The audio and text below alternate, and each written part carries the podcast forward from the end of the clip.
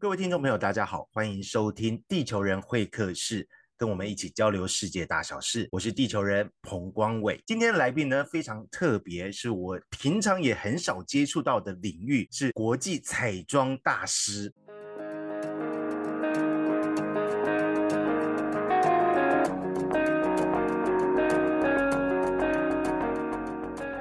那为什么会邀请他来我们的节目当中呢？待会儿透过访问会有很多的故事告诉大家。我们先来欢迎 Naomi 刘杰慧。各位听众朋友们，大家好，我是 Naomi 刘杰慧。我的呃原住民名字是雅玉斯朵列。那我出生在南投县仁爱乡的立新村马利巴部落。那目前定居在纽约。那很开心能够来这边跟大家分享。是，刚刚 Naomi 有说你是出生在南投县台湾山下面。哦，合欢山下面，所以你从小到大看到的都是美景啊，对不对？对，四面环山，很美的一个地方。是，没错。哎，我先来问一个很外行的问题，好不好？因为这个是我一直很好奇的。因为彩妆，这是你在做的工作嘛，对不对？彩妆，我自己就很好奇，彩妆跟化妆到底有什么不一样？彩妆师跟化妆师是一样的东西吗？其实是差不多的东西，但是它又分不一样的层面。像彩妆，它有分，比如说你一般的妆，然后还有。像最近还有什么彩绘妆有没有？是，还有特效化妆是，然后还有呃，就是一些什么淡妆、什么日常妆、上班妆，其实很多种类，看你的场合是什么，然后需求是什么，对，它就是涵盖很多多元化的。所以娜欧米，你专攻的是哪一项？其实我都专攻哎，十八岁之后开始先学美发，所以我美发底子也是很强，然后就先先从美发开始做了十几年之后，才投入彩妆的行业。那彩妆又开始做做到觉得很多东西都学会了，然后呢，觉得哎还有什么东西不会，所以我就去学特效化妆。我现在就是因为有会头发跟彩妆跟彩绘，还有特效化妆，所以我就把呃这些东西集合在一起，就变成一个艺术作品。所以我现在在慢慢在做艺术方面的创作这样子。哦，所以艺术创作就等于说你要用人体吗？那个就是结合彩绘啊，然后特效化妆，头发跟妆，就是整体让你整个全部都弄好这样子。是我们刚刚听到，其实 Naomi 她说十八岁就开始学美发。然后之后再转到化妆彩妆这一块。我们先说一下，然后你最近出了一本书，对不对？对，所以我刚刚讲那个合欢山，那是一个部落。是。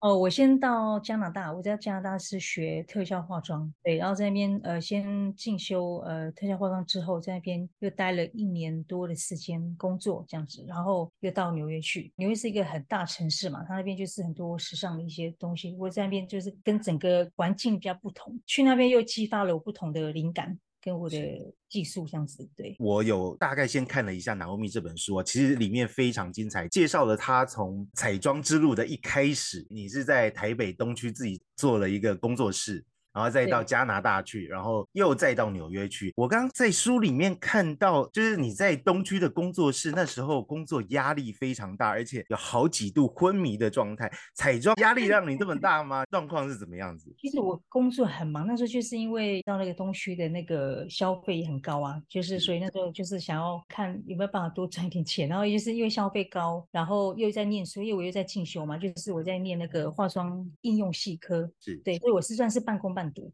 就是有在进修跟工作，那我当时又考了很多的证照，但是考证照要花钱的嘞，像你比如说你要准备一些材料啊，或是你要考试那些报名费都很贵的，所以我那个时候就是因为开销太大了，对，所以就一直拼命的赚钱。然后我大概平均我的工作时数大概每天只睡三四个小时，哇！因为像你做心理信仰秘书，你要很早起来对不对，可能就六七点，有时候半夜就起来，那有时候可能就忙完就忙一天到呃晚上。然后隔天又去上班，这样，所以那时候我就是几乎没有一天是休息的。然后就是把自己逼到很紧的时候，就突然哇，身体就垮了，这样子。就有好几次也曾经在客人面前昏倒过，这样之类。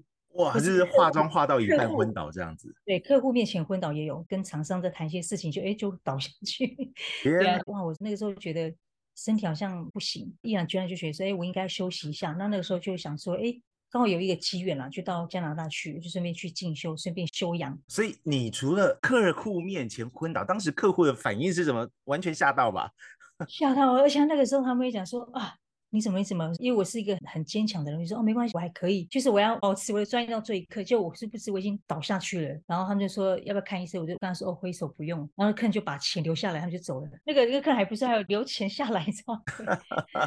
对，所以那工作这样有完成吗？还好那时候已经完成。我说等一下，我先休息一下，我到后面休息。天哪，光听这个部分我们就知道 Naomi 她的整个在工作态度上，为了糊口是一部分，对，但是在。工作态度上是非常敬业，就是还是得做到 最后一刻哦。对，这种非常令人敬佩。我有看你的书里面哦，有一个我个人非常有兴趣的，就是控吧控控，这个大家非常熟悉的广告，那个小金人是你画的，是我画，对，十八铜人这种感觉，大家其实印象都非常深刻。画这个有什么特别技巧或技术吗？花了多少时间？对，其实很快，因为我是找一个助手去，所以比较快，大概要一两个小时。差不多是，可是这个作品也让大家在广告上非常印象深刻哦。去年的时候，我就接了一个呃纽约的一年一度的人体彩绘节，是它是裸体的，裸体的，是完全不穿衣服。是，因为去年那个时候，因为刚刚是夏天，然后他要画全身嘛，所以它不是像那个空画空画那么简单一个颜色，它是需要彩绘，就是要去绘图的，你知道吗？那个时候我就把我们原住民的一些元素把它。放在那个身体上面这样子，大概画了三四个小时，因为你要画很细节的东西。所以那你要画多少人？那个人体彩绘节画一个，但是你就是把原住民的图腾把它整个画上去了，画上去的，就是整个是这个全裸这样子。是，所以从这里我们也可以知道，就是 Naomi 他其实就是要把台湾的文化元素，尤其是原住民的文化元素带到整个国际上去，让大家看到原住民这个文化跟传统这个图腾特别的地方。因为你当初到加拿大去，你也是有经过考试的，对不对？也就是从原民会这个考试的管道，然后到了去加拿大进修。你可不可以跟我们分享一下，当初去的时候有没有觉得啊，到一个新环境？你的英文很好吗？不好。去的时候，其实我对我自己还蛮有自信的。尤其是国中的时候，我国中的英文成绩还不错，就是还可以当小老师，是，就是我的基底还打得不错。我觉得我应该也没问题这样子。就是不是去的时候，哇，发现他那边的讲的话跟我们台湾教的那个英文的是完全不一样，知道吗？就是他们是比较口语化。那像台湾就是比较很自私那种的，当场那边就闹很多笑话这样子啊。而且我宣边说，因为我去那边上课的，因为我去学那个特效化妆嘛，过程当中其实去之前还没有上过任何的那个补习班，没有上过英文课。因为那时候我就觉得我把握机会，因为是因为申请这个圆明会的人才补助计划，然后过去。那他其实没有补助多多少钱，那就想说反正有这个机会就过去。然后那个时候也是要研究一个原住民图腾文化的一个研究，对了，那我就顺便就是学习这个特效化妆。对，那就根本就没有机会说要去补习什么，因为那就是一个刚一个空缺一个机会这样子，刚好就被甄选上去到那边，完全完全不行，就是那边完全听不懂。因为我去上课的时候啊，那个同学他都已经上到三个月过半年，因为我之前在台湾考了很多证照嘛，主要是他要从可能最基本从头发、化妆、彩绘。美甲这样一路这样上去，可能要一年的时间。但是我已经在台湾已经有这些资历，所以我就可以直接 pass 通关，就直接上高阶班，直接插班进去。那老师不会因为说哦你是新来，他会把英文放慢，讲的很快，巴拉巴拉，就是。所以我在这边完全都不知道讲什么，因为可能就是因为我才刚进入环境，可能又有时差。因为我当时去的时候完全没有什么想要休息啊时差，就直接第二天去直接上课。所以我那时候可能又有时差，然后。可能又环境关系，那就是完全就大概两三年时间是完全都是在放空的状态这样子。哇，你一到加拿大，其实你是跟你自己在东区工作室的时候一样拼嘛？因为我那时候没有想过说有时差这个东西，对，就傻傻的就去了。对啊，所以人家说你这个是一股脑劲就过去这样子，完全没有做功课。可是这样子其实是也是有成果出来的嘛，对不对？最后你学了整个电影特效出来之后，我有看到你做的一些成品哦，那些特效化妆其实是画的非常逼真，而而且你像是那个台湾之前的那个什么僵尸路跑，你去做主导的嘛，对不对？所以你可不可以跟我们讲一下，就是说从你开始学特效化妆，从加拿大再转到纽约，这个契机是什么？其实不妨老实说，是因为我先生的关系。你先生的关系？对对对，因为其实已经很多人想要投资，我说，哎，你可以留在这边。可以帮我开一间店啊，就让我管理这样子。其实那时候我本来有意愿想要留在那边，因为那边的环境各方面都还不错嘛。那个因为加拿算是呃全世界呃最适合人居住养老的地方，对。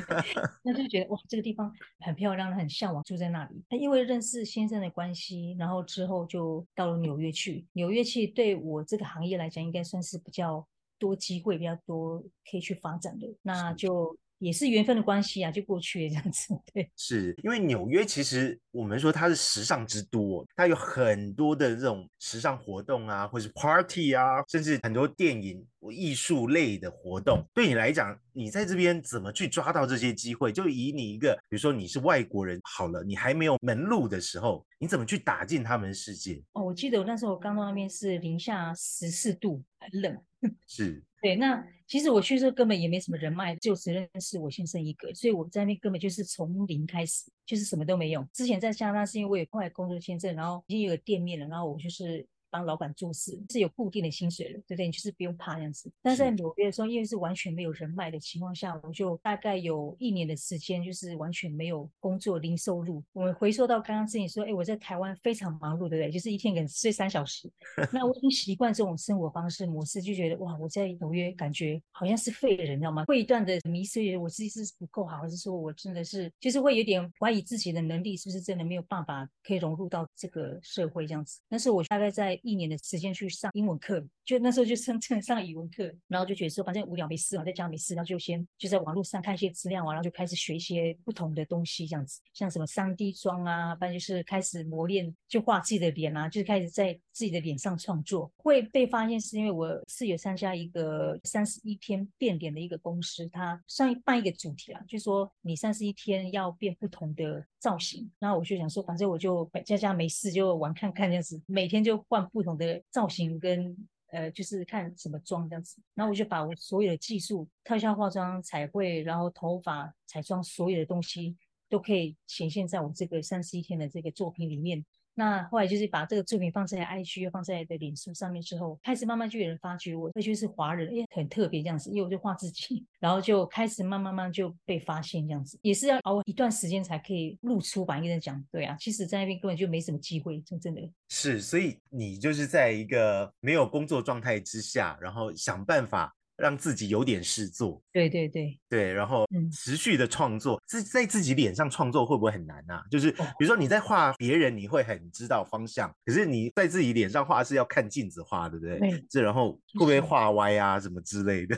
其实画别人很容易，画自己很难，因为你你那个角度啊，都你没有办法看到，然后像那个笔触。你要去做它的那个深浅度，你要去抓要怎么拿捏，然后有时候你颜色怎么去调，因为你是面对镜子，所以你很多角度都没有办法实际去精准的去描绘到，其实我是最难的。而且你要从化妆到卸妆，这可能就一天的时间。那我记得有一个作品是画一条蛇，三 D 的蛇。大概画了三四个小时吧，雕塑那个鳞片，呀，那但是卸妆就五分钟，那 就就就没了，对啊，所以说有时候我们在做一些创作，就觉得哇，当画完会有那个成就感，对不对？但是后面画完就觉得哇，好可惜哦，就这样子没了 那种感觉，一定要把它拍照记录一下。是，不过至少也是曾经拥有，而且就算卸妆了，你可以再画的时候有不同的 idea，就有不同的形象再出来，这也是很棒的一件事情。没有办法复制喽，那通常我们画完一次有没有？下一次就不一样。对，这是独一无二。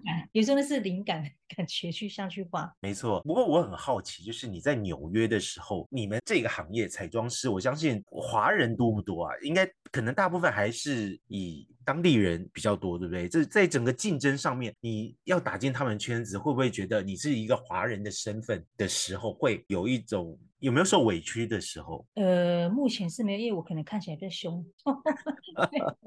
但是我觉得有一个很奇怪现象，像我现在英文也没有到非常溜，就是至少还可以沟通。因为我们算是专业人才、技术人员嘛，他们其实很尊重我们这个专业，还是把你当老师一样对待，这样子。就是他们就对你还是会很客气啊，不会说因为你英文不好不溜，他就不太会去理你什么的，对啊。但是因为这个工作他需要的技术，他不需要你要很会讲话这样，对。所以我觉得那个很多人说啊，那你英文棒怎么怎么可以工作？说可以沟通就好了。对啊，反正人家是要的技术，要你的东西，你又不是业务员，你干嘛讲那么溜，对不对？所以人家都觉得说，哇，你真你真的很勇敢。有些场合活动，我可能就一个亚洲人，我就去；黑人的一些什么秀啊，我就去这样子。所以他们觉得我蛮勇敢的，对，所以反正就是可以沟通就好了。但是，我这个功大功大，就是因为就是有这个胆子，你才能这样一直往前冲。如果你都一直萎缩，你都不敢出去的话，你就永远就只在那边。对不对？我就会说啊，反正就硬着头皮出去。对，刚刚提到就是说你就是懵大哈，就是什么都不怕，就直接往前冲了这样子。对我觉得有时候就是需要这样子，你才能冲出一些机会，对不对？尤其是在整个陌生的环境里面，大家看到你可能一开始觉得陌生，但是发现你愿意把你的实力或是把你的技能展现出来的时候，让他们惊艳的时候，那你就有机会拿到你该有的一些表现的机会嘛。那很多人看到之后，就自然就会来找你了。对对对，其实我跟你讲，其实有时候我去接这个活动啊，像上次有一个二零一九年一个艺术节活动，他每次邀请我上去，其实我跟你讲，我其实我很害怕。我虽然很胆小的人，但是如果你不去，这个机会就没有嘞，搞不好就可以让你有有这个经验。如果这个没有，你可能永远就遇不到，因为这东西就是你可能永远都会遇不到。所以有时候那时候我就觉得说，好吧，那就。试看看这样，其实有时候都是硬着头皮去的，对啊。其实我自己是很胆小，又胆小，但是又想去冲，就是有时候我都常在矛盾之间，就是要去跟不去，常这边抉择。因为我双子座，但是到后面我都会被那个比较正面的那个双子座有那个人拉去这样子，因为两个这边哎去不去 就去，人家在自己在挣扎，对，常常在抉择，就说哎，其实我很害怕，我不敢去的嘛。但是有一个声音说不行，你不要去，你如果你不去。你就没有机会这样子。你说你很胆小，你有没有在比如说纽约没有工作或是受到挫折的时候，有没有自己偷哭过，或是跟你的先生抱怨，然后说为什么？会，像有时候可能你想要表达的时候，像有时候我们要去开会啊，或是干嘛，所以你想要表达你的想法的时候，你讲不出来那时候，会觉得感觉就哇很挫折。就是有时候就是你会可能在那个陌生环境，你会讲，但是你可能表达不出来那种感觉。因为我们就是双语嘛，现在回家就跟我先生讲中文，然后出去讲英文。所以那那个头脑都要一直打结打结，所以有时候就是哎，我知道什么时候，但是我就突然就表达不出来的时候，我回家就真的会痛哭，说啊，为什么我明明可以讲，为什么讲不出来呢？就是会挫折，对那个环境跟语言方面都还是会有那个挫折感。是，虽然是这样子，不过 Naomi 在书里面其实也有写到一句话，我个人觉得很棒的，就是你是说技术就是你的语言，嗯，对不对？你觉得用你的技术，然后来让大家看到你想要表达的东西。其实我在这里是说，之前我不是做那个呃三十一天变脸那个吗？那其实你看，像我很多活动，他们都是自己看到，他们是透过网络的平台看到我的作品找到我，他们不是说哦你来面试，你要跟我面谈，就要找你来参加这个活动，你懂意思吗？就变说，他是因为你的技术的认可，他才邀请你来。但是其实可能后面就发现，哎，这个讲话不溜，但是 但是可以沟通啊，还至少至少可以沟通。等到我去现场看到我的东西的时候，哇，他们整个就是哑口无言，就会惊艳。二零一九年的时候那个艺术节活动时候，他们当时看到我的作品就惊为天人，说哇，这个特别没有看过。然后他们就因为那个三个作品，他们在里面内部去讨论、去评分嘛，然后就变成最佳美妆艺术家这样子。是，呃，有两个被选上，一个是芝加哥厂，那一个是纽约厂。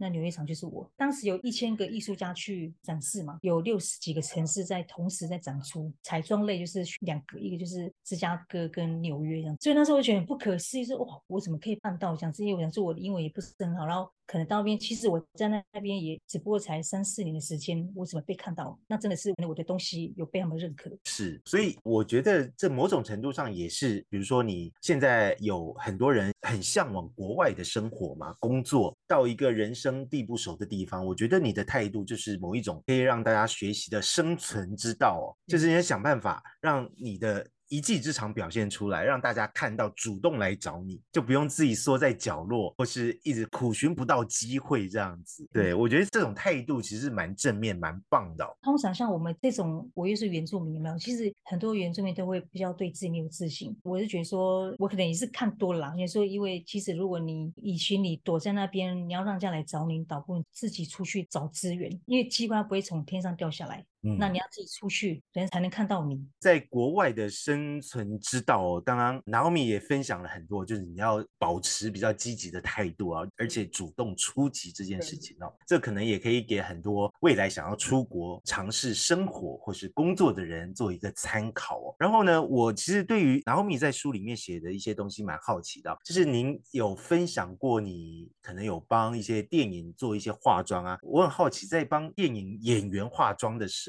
它需要更精致嘛？就是，然后在不同导演的要求之下，你的整个压力会不会更大一点？会，其实都会。他们的思维跟我们普通的人是不一样的。这是回来之前有先接一个，他是科幻片，都要，要做一个外星人那样子，但是他会跟你说，哦，他要很善良的外星人，就是不能太凶，而且要稍微梦幻一点的。只有给你这样子，然后他就会给你几个图，但是那个图是不是真实的图？他就会给你很多天马行空的东西，那你要自己去创作出来。所以那个时候就觉得，哇，那个压力很大，就觉得说，到底能不能胜任，会被达到他要的感觉？然后你就要去思考，你就想，哦，那个你要怎么设计？他要呃梦幻的感觉，你要先找颜色出来，然后你要找头型。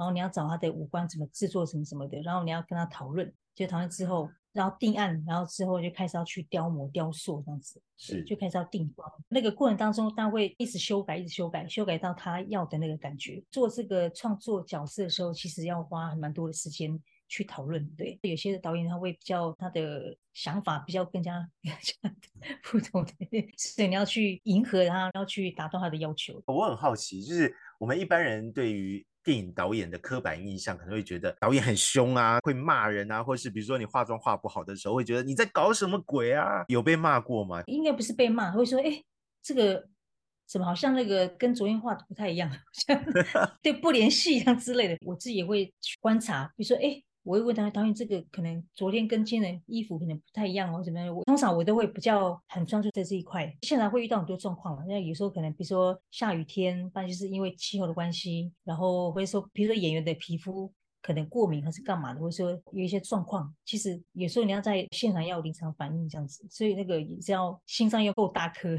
除了导演之外，被你画的演员会不会有意见？就觉得说啊，你把我画成这样子，他不满意啊，或者他觉得应该要怎么样子？我在纽约跟加拿大，就是遇到像不管是模特或是像演员之类，有没有？他们其实都很敬业，他们不会去挑剔。他知道你是专业的化妆师，他不会说啊，你要帮我弄弄。他知道我们这都是先定妆的。是。但是台湾的可能模特啊，或是之类，他们会很多意见说什么有的睫毛怎么样啊，怎么样，他们就会主导化妆师。我觉得那个两地的生态是有点不太一样的感觉。国外他们的人应该算是他们有受过专业训练吧，他知道说他必须要尊重我们这专业的。目前来讲，我都还没有遇到那个任何状况，对，很少。对，他们会去欣赏你的东西这样子。但是我跟你讲哦，像他们会比较主观，比如说我之前在家的是做沙龙嘛，就是做头发，客人他会觉得说，呃，我想要做这个造型，对不对？你要。想办法去做到这个造型。如果你没有，他觉得哎，你不够专业。其实他会觉得说，为什么没有用到这个东西？你怎么没有达到这个他要的东西？你要去解释很多这样子。他们的喜怒是会放在脸上，他们喜欢就哇就很开心啊，那种哦你好棒哦，这样就很开心。但他们不喜欢他希望就脸臭给你看，那个脸会臭。对他们喜怒是非常的。很明显，像我们可能华人就啊还在拐弯抹角啊 之类的，所以就差很多。你比较喜欢直接一点吗？其实我喜欢直接，对，像台湾人好了，说哎呃你要做什么？我要做那个好随便，但是你帮他做说哎这个不好看嘞，啊你刚不是随便吗？但是像外面说哦你要做什么？哦我要做这个这个，我要剪头发多短多短就要多短，你就帮他做多短。就 OK 了，就一次解决这样子。像国外这种方式，是因为他们就比较有自己的想法，对呀，就是你就不用去花很多时间去沟通，还要去。解释啊，讲解，这样很麻烦，对啊。我对于这种在国外整个彩妆界不同国家的人很多，可能不同种族的人也很多。就你在画不同种族的人的时候是很难吗？就是 比如说你画黑人呐，画白人，画华人、黄种人呐，要怎么去拿捏这些事情？我讲一个很好笑的事情好了，也是拍一个，也是一个独立制片的电影，然后他是一个黑人，我就带一个助理去，然后就跟我说，哎，那个。我他说那个黑人需不需要修容？因为我会打量跟修容嘛。因为我带那个助理是讲中文，我说不用，反正看不。结果那个黑人竟然会讲中文，我说哦没关系，可以可以这样。结果我发现他是在北京学了那个中文一年多，刚开始接触你可能还没有接触这么多不同的肤色，所以措手不及，说啊不然怎么办。然后这么黑，那我的粉底这样子颜色够不够深？你要要去试，你知道吗？然后他们有时候很好，说哦。还有这个颜色，有时候像有些的黑人，他的皮肤就是比较很深，而且发亮，然后怎么去调配这样子？像时装秀，我们会遇到很多不同种族的肤色嘛，像可能咖啡色、黑色、白色什么什么颜色都有，所以我们的粉底都会一整排都不同色阶的颜色这样子。像有些黑人，他们会觉得说很疑惑，说，诶，看到我是华人的那个脸，他们通常都会比较相信自己嘛，可能会给他们自己种族人化妆，可能很少接触给那个华人化妆，就会很疑惑的看着我说，我到底会不会画他的皮肤这样？我就会调调调调，我就把它调到他的脸上之后，哎，跟他的肤色是一样，他就很开心样子。所以我觉得有时候他们不是说不相信我们，是因为黑人只会画黑人，华人只会画华人，白白人最画白人。其实我觉得，像我们是专业人士都学过，但是很多人他们都没有办法去理解，说哎，他们会不会画我这样子？所以我觉得，像新娘这个行业，好像他们都还是会找自己的种族的化妆师化妆。因为他们比较了解自己要什么这样子，但是像我们去做时尚，像子时装秀啊，半夜是服装品牌的，或是演员那些的，其实他们那个化妆师都是经过专业训练，他们就不会去任何挑剔。他不能决定说我要哪个化妆师嘛，因为都是被分配的。新娘的话，她是哎，我要这个化妆师，她是要指定要哪一种哪一种。住了纽约这么久，其实你的经历也是非常非常丰富，而且你也参加过非常多的活动。你跟我们来介绍一下你的这本书好不好？从部落走向世界，其实里面也有提到这些你在纽约啊，在加。加拿大工作的这些经验，那你为什么会想要写这本书呢？其实我觉得这本书里面的内容蛮丰富，而且分很多层次哦。你给我们介绍一下。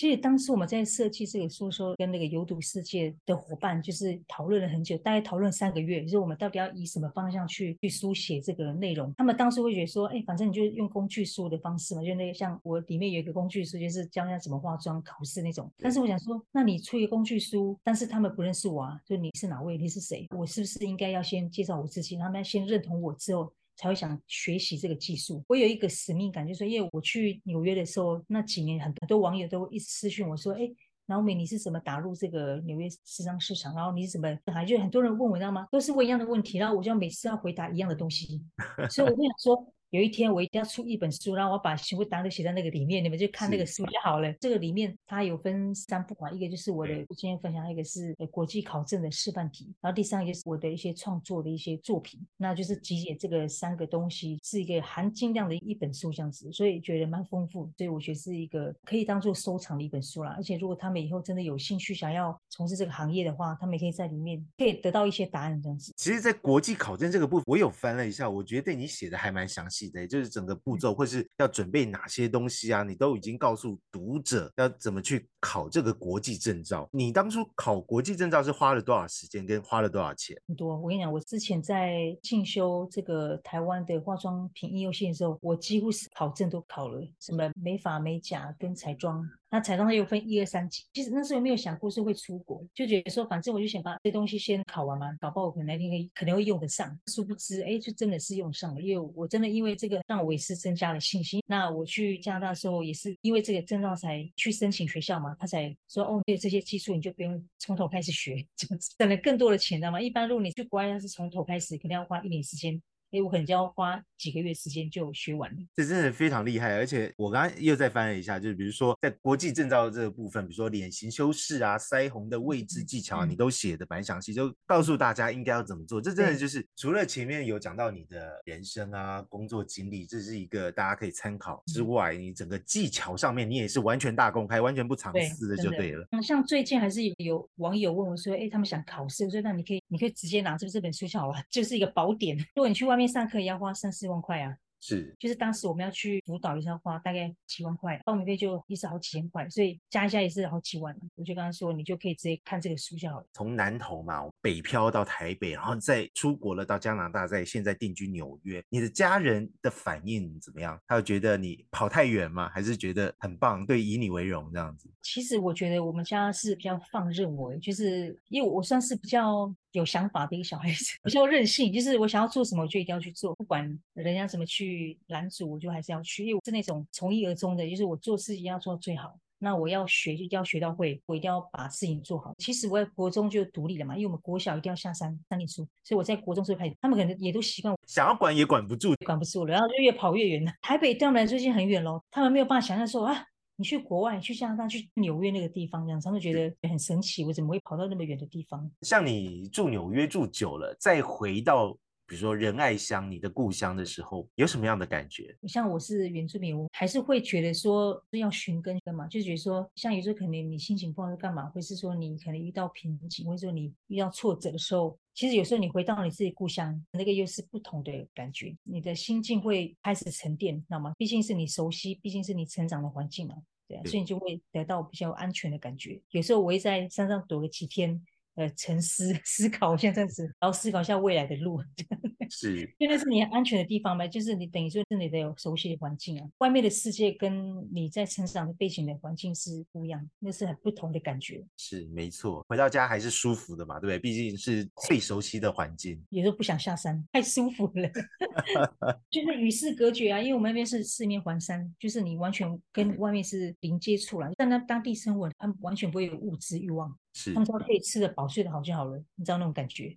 啊，也不用买名牌，然后你也不用说穿的很漂亮，所以我回到部落，我都是很很邋遢的，就是也不用化妆，就是很 邋遢很舒服的，因为这个就是我的一个成长的地方嘛。因为你也不用说要跟人家去做假面的功夫，因为完全的放松。现在就是全心在艺术创作这一块嘛，然后希望能够把原住民的整个文化再到国际上去，有没有什么样的期许，或是希望能够达到什么样的目标？有在想过说。